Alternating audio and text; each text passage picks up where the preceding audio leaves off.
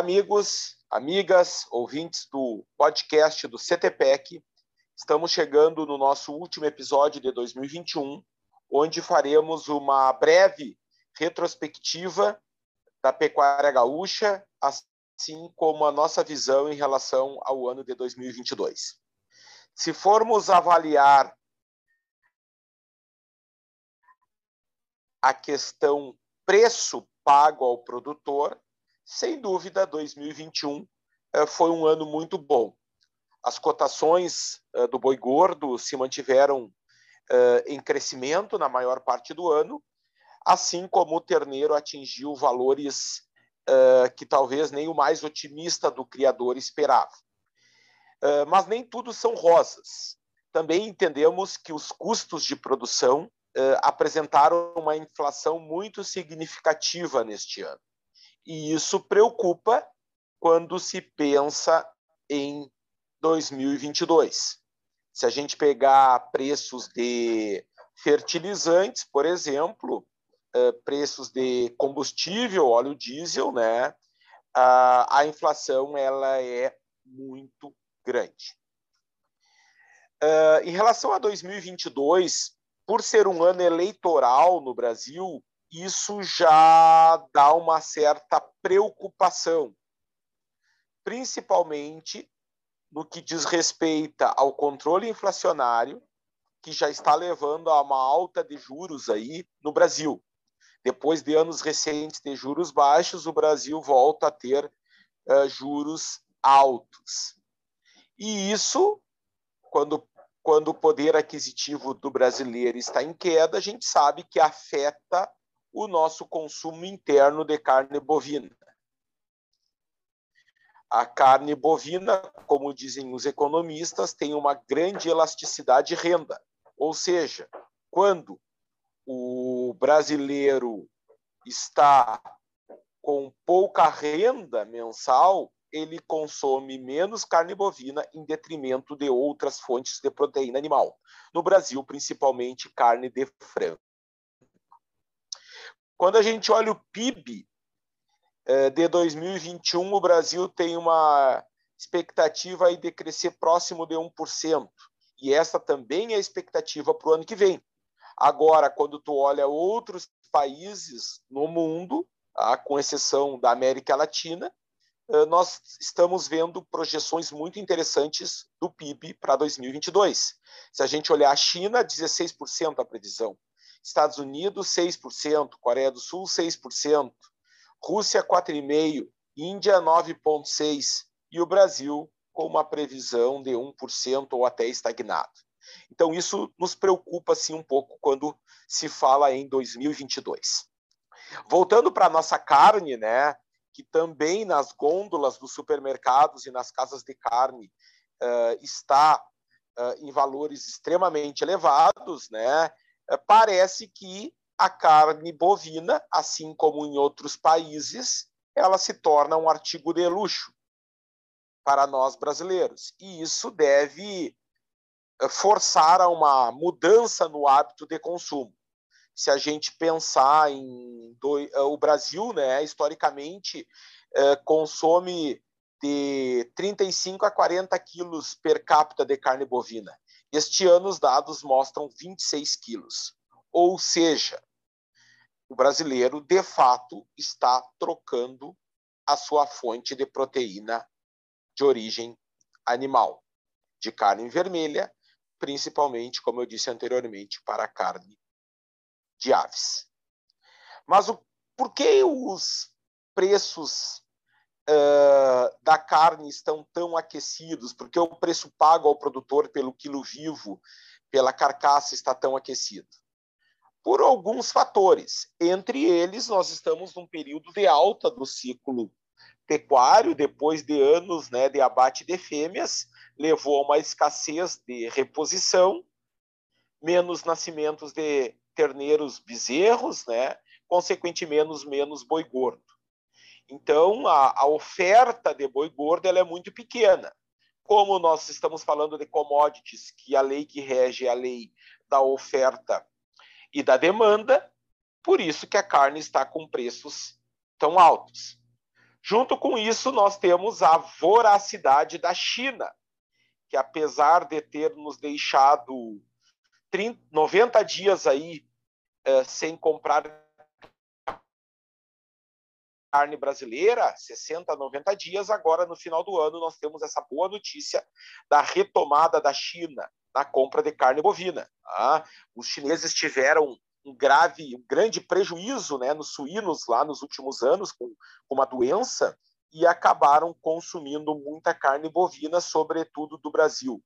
A China é o grande comprador de carne bovina brasileira, por mais que o Brasil venda para praticamente 200 nações. Então, é importante assim deixar claro que, uh, além da oferta restrita no mercado interno de gado gordo, nós temos uma exportação ao redor de 30% a 35% do que nós produzimos. Só para vocês terem uma ideia, a exportação média dos últimos 10 anos era. Se a gente pegar as cotações, falando em preços, né, o, o boi gordo ao longo de 2021 ele se manteve entre 10 a 11 reais. Agora, o terneiro ao longo de 2021 se manteve entre 12 e 16 reais. Ou seja, esse ágio terneiro boi gordo descolou da normalidade. Nós temos dados internos do boletim da pecuária aqui do CTPEC e o ágio de 2014 até 2021, se a gente fizer uma média, é de 14%, ou seja, o terneiro vale em média 14% a mais que o boi gordo. Esse ano esse valor na relação de troca está melhor para o criador e pior para o invernador. Se bem que nos últimos dois anos, quem mais ganhou dinheiro na pecuária foi o invernador, que comprou um terneiro na faixa de 7 a 8 reais em 2020 e vendeu um boi gordo na faixa de 10 a 11 reais em 2021. Não sei se veremos anos tão positivos para o invernador. Só que agora, no ano de 2021, ele já comprou um terneiro super valorizado. Então, a tendência é que a cria volte a ter, uh, ou melhor, tenha resultados econômicos mais interessantes uh, do que nos últimos anos, comparando com ela própria. Historicamente, nos dados do benchmarking de propriedades rurais da fronteira oeste, que é um trabalho coordenado pelo CTPEC, do Grupo de Trabalho Pecuária do Amanhã, aqui da Unipampa, a gente identificou nesses seis anos que sistemas de invernada, de recria e terminação e sistemas de ciclo completo tendem a ter uma maior rentabilidade e lucratividade que sistemas de cria ou até mesmo de sistemas com genética. O futuro.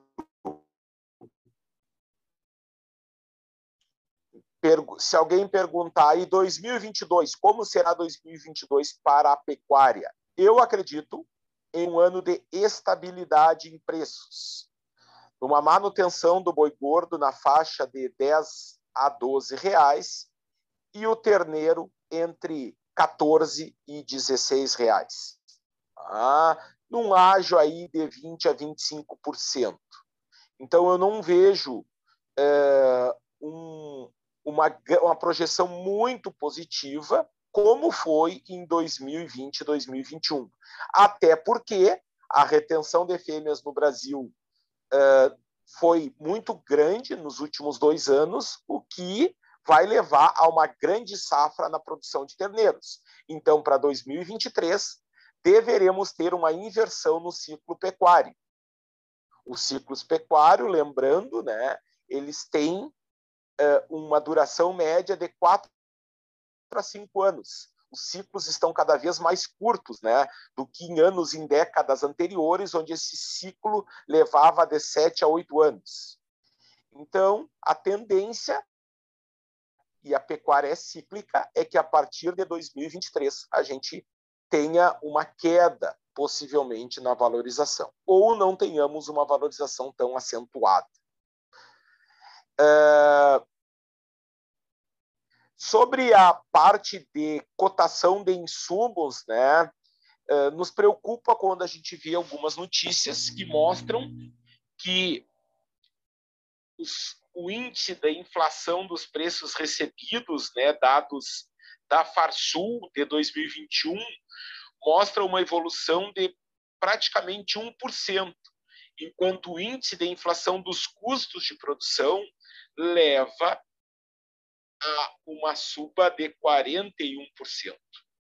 Então, 2022 tem tudo para ser um ano bem desafiador, com custos de produção em alta e uma certa estabilidade nos preços recebidos.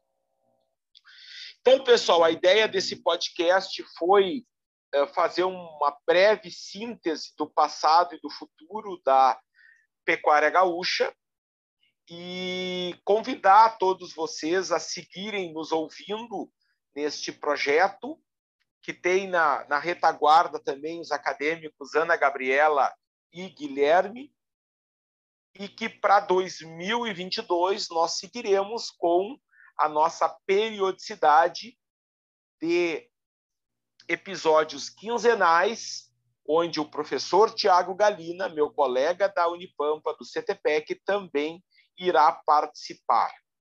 A gente está aberto para sugestões de episódios, de temas, sempre num formato de debate, de perguntas e respostas, de opiniões. E, para finalizar, gostaríamos de desejar a todos um Feliz Natal e um 2022 com muita saúde, alegria e grandes safras para o setor primário. Muito obrigado. Espero que vocês tenham gostado desse episódio. Sigam nos acompanhando nas redes sociais para ficar por dentro de todas as novidades, além de outros projetos que são desenvolvidos pelo CTPEC. Estamos abertos para sugestões, dúvidas e comentários. Este podcast tem o apoio da Ganado Assessoria Agropecuária, Conhecimento Aplicado ao Campo e da Agrocomercial Saúde e Nutrição Animal. Aqui, nosso parceiro é você. Caso sua empresa ou instituição queira ser parceira deste podcast, entre em contato conosco via redes sociais. Obrigada por nos ouvir. Voltamos daqui 15 dias. Curta e compartilhe este episódio. Um abração a todos.